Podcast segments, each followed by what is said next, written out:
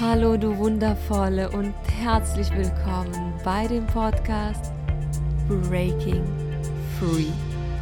Dem Podcast, der dich dabei unterstützt, Frieden mit deinem Körper, deinem Essen und mit dir selbst zu schließen. Hallo meine Lieben, so, heute möchte ich mit euch über das Thema Körperbild sprechen und zwar darüber, wie es eigentlich dazu kommt, dass obwohl wir in derselben Gesellschaft leben, einige Menschen gar keine Probleme oder gar keine großen Probleme mit ihrem Körper und mit dem Essen haben, während andere Jahre oder Jahrzehnte lang mit ihrem Körper hadern. Und der Grund, warum ich diese Podcast-Episode aufnehme, ist, dass ich viel zu oft höre, dass wenn es um das Körperbild gesprochen wird, hauptsächlich oder ausschließlich über den Effekt der Medien gesprochen wird. Und das ist sicherlich so, dass Medien uns sehr stark beeinflussen ob das jetzt Magazine sind, Werbung, Fernsehsendung, Zeichenstrickfilme, das alles beeinflusst uns massiv und das, und das auch von klein auf. Aber das ist eben nicht alles. Es gibt auch andere Faktoren, die dazu beitragen, dass Menschen ein negatives Körperbild entwickeln. Und genau darauf möchte ich heute eingehen, weil ich einfach das Gefühl habe, dass das nie wirklich erwähnt wird und ähm, dass das einfach dazugehört, wenn wir über das Körperbild sprechen. Und zwar habe ich vier Faktoren formuliert, die unser Körperbild beeinflussen. Das sind also unsere Charakterzüge, also unsere Persönlichkeit, unsere Traumata, das sind auch genetische Faktoren und das ist unsere Familie und unser Umfeld. Und jetzt möchte ich noch kurz auf jeden einzelnen Punkt eingehen. Und zwar, wenn wir zum Beispiel über Charakterzüge sprechen. Es ist eben so, dass manche Menschen eine größere Wahrscheinlichkeit haben, Körperbildprobleme zu entwickeln. Da sind meistens Menschen, die sehr sensibel sind, die alles sehr stark zum Herzen nehmen.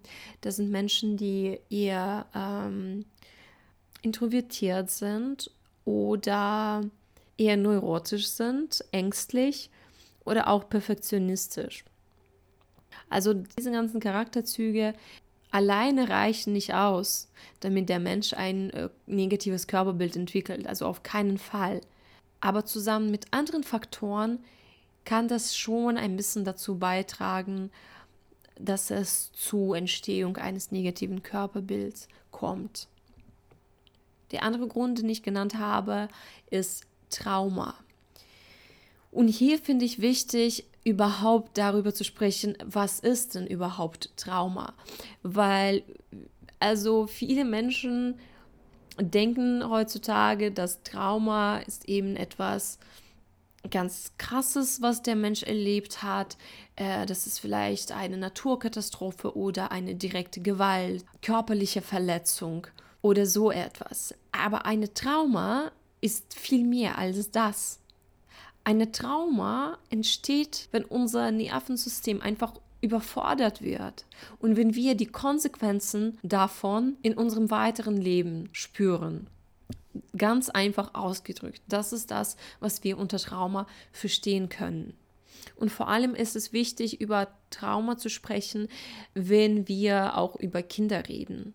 Denn wenn Kinder äh, eine Trauma erlebt haben, dann ist bei ihnen schon die Wahrscheinlichkeit größer, dass sie für sowas anfällig werden. Für Körperbildprobleme, für irgendwelche Essstörung, für Selbstablehnung. Alleine aus dem Grund, dass durch so eine Erfahrung, sagen wir mal, so wie eine Leere in dem Kind entsteht, so, so ein Loch und das Kind nicht die Ressourcen entwickelt, die zum Beispiel andere Kinder entwickeln können, die eben keine Traumata erfahren haben. Und hier finde ich zum Beispiel auch Vernachlässigungstrauma wichtig. Denn das ist das, was oft irgendwie übersehen wird. Aber Vernachlässigungstrauma ist im Grunde genommen, wenn das Kind nicht genug Liebe, nicht genug Unterstützung bekommt, wenn das Kind mit dem Gefühl aufwächst, dass die Eltern sich für ihn nicht wirklich interessieren, dass das Kind nicht wirklich dazugehört, dass das Kind nicht gut genug ist und nicht wertvoll genug, wenn das Kind sich immer wieder anpassen muss, damit es irgendwie geliebt wird und überlebt, weil von den Eltern geliebt zu werden ist ja überlebenswichtig für ein Kind. Wie gesagt, also die Kinder, die nicht mit dem Gefühl aufwachsen, dass sie in dieser Familie willkommen sind, dass sie gewollt sind, dass sie gut sind, dass sie geliebt werden, dass sie wirklich ein Geschenk für diese Familie sind und auch für diese Welt, die haben schon eine größere Wahrscheinlichkeit, ein negatives Körperbild zu entwickeln. Und so war das ja auch bei mir. Ich bin mir ziemlich sicher, wenn in meiner Familie alles gut gelaufen wäre, hätte ich auch keine Essstörung entwickelt und ähm, hätte auch nicht an diesen ganzen Körperhass und Selbsthass und Selbstablehnung gelitten. Und das sage ich jetzt nicht, um jemandem etwas vorzuwerfen, sondern ich bin der Meinung, dass es einfach wichtig ist, darüber im Klaren zu sein. Der nächste Grund, den ich genannt habe, ist Genetik. Das heißt, wenn zum Beispiel jemand in der Familie schon mal an Depressionen gelitten hat oder eine Erstörung hatte, ist dann die Wahrscheinlichkeit schon etwas höher, dass auch das Kind das dann entwickeln kann. Eine Erstörung oder auch Probleme mit dem Körperbild aber hier finde ich wichtig, auch Epigenetik zu erwähnen, weil das ist ja ein Forschungsfeld, das sagt, dass wir viele Gene ja mitbekommen von unseren Eltern oder von unseren Großeltern, aber dass manche Gene eigentlich unser ganzes Leben sozusagen im Schlafen bleiben können und nur durch bestimmte äußere Umstände getriggert und quasi angeschaltet werden. Das heißt, man muss sich da keine großen Sorgen machen, wenn das dann wirklich in der Familie so war, dass jemand schon an Depression irgendwie gelitten hat. Es muss nicht zwangsläufig so sein, dass das Kind das dann das auch übernimmt quasi. Eine viel größere Rolle spielt eigentlich das Umfeld und die Familie. Und das ist der Grund Nummer vier, den ich schon genannt habe. Und hier geht es eben darum, dass das Kind sehr, sehr viel von der Familie mitbekommt. Klar, das Umfeld spielt auch eine sehr große Rolle, ne? die Schule, Freunde.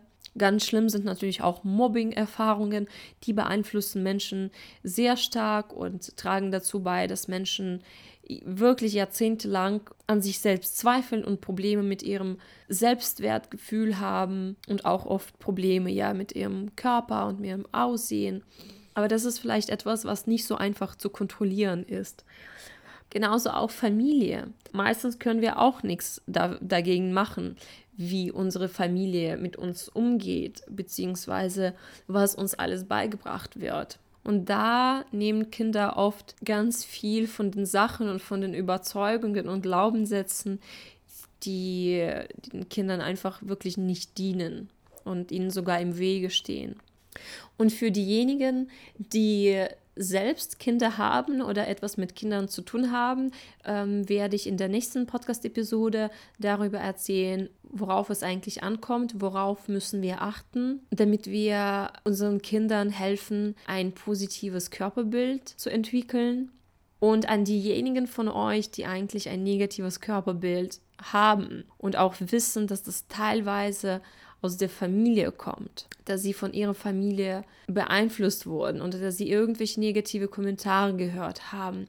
Da ist es wichtig, das anzuerkennen und diese Gefühle zuzulassen.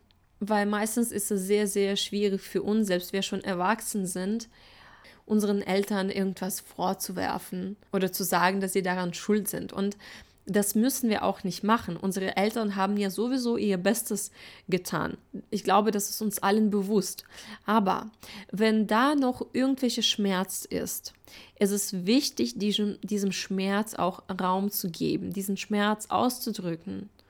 Und das können wir machen, indem wir zum, Beispiel einen Brief an unsere Eltern schreiben, wo wir ihnen alles sagen, was sie uns quasi angetan haben, ohne dass wir diesen Brief natürlich abschicken. Also das ähm, auf keinen Fall, am besten nicht, ne?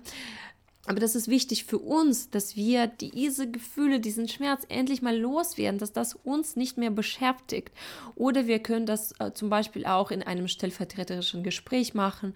Das ist eine Methode, die ich super gut finde. Ich finde das einfach genial. Es geht darum, dass eine Person einfach deinen äh, deinen Elternteil, Elternteil spielt. Und diese Person hört dir einfach zu, sehr, sehr empathisch, nimmt das alles auf und du sagst dieser Person einfach wirklich alles, alles, alles, alles, was du denkst, was du fühlst, ohne zu filtrieren quasi. Und diese Person nimmt das einfach auf und ist dann ganz empathisch und sagt dir dann auch, was sie alles wahrgenommen hat. Das ist eine sehr schöne Strategie, weil erstens gibt es uns die Möglichkeit, uns mitzuteilen und dann bekommen wir auch eine empathische Rückmeldung. Das ist echt, das ist magisch. Das hatte ich auch schon ein paar Mal erlebt und war jedes Mal wirklich begeistert. Hätte auch nie im Leben gedacht, dass das so gut funktionieren kann. Oder wir, wir können das natürlich auch durch den Körper ausdrücken, na? durch irgendwelche Körperpraktiken, durch Bewegung, das ist auch alles möglich. Also da könnt ihr für euch schauen, was für euch passend ist. Aber es ist sehr, sehr wichtig, diesem Schmerz Raum zu geben und ihn auszudrücken. Genau, das war eigentlich gar nicht geplant, dass ich über diesen Schmerz rede, aber ich glaube, das hat jetzt gerade eigentlich ganz gut gepasst und ich glaube, das ist auch ein sehr, sehr wichtiger Punkt. Genau, meine Lieben. In der nächsten Podcast-Episode werde ich darüber sprechen, wie Eltern oder generell Erwachsene dazu beitragen oder beitragen können, dass Kinder eher ein negatives Körperbild entwickeln. Genau. Also ich würde mich sehr freuen, wenn ihr mit mir eure Erfahrungen teilt oder eure Gedanken. Und wenn die Inhalte, die ihr in diesem Podcast findet, für euch wertvoll sind, dann würde ich mich freuen, wenn ihr diesen Podcast mit euren Freunden teilt oder mit Menschen, bei denen ihr denkt, sie können davon profitieren. Ich wäre auch mega dankbar, wenn ihr mir eine iTunes-Rezension hinterlässt, weil das hilft Menschen, diesen Podcast zu finden. Ja, so, das war's jetzt von mir. Also, meine Lieben, ich wünsche euch eine wundervolle Zeit. Wir hören uns nächsten Sonntag mit dem Thema Kinder und Körperbild und bis dahin wünsche ich euch eine wundervolle Zeit und bitte, bitte, bitte denkt daran, ihr seid genug, ihr seid genug und ihr seid liebenswert, genauso auch wie ihre Körper liebenswert und wertvoll sind. Ganz egal, wie sie aussehen.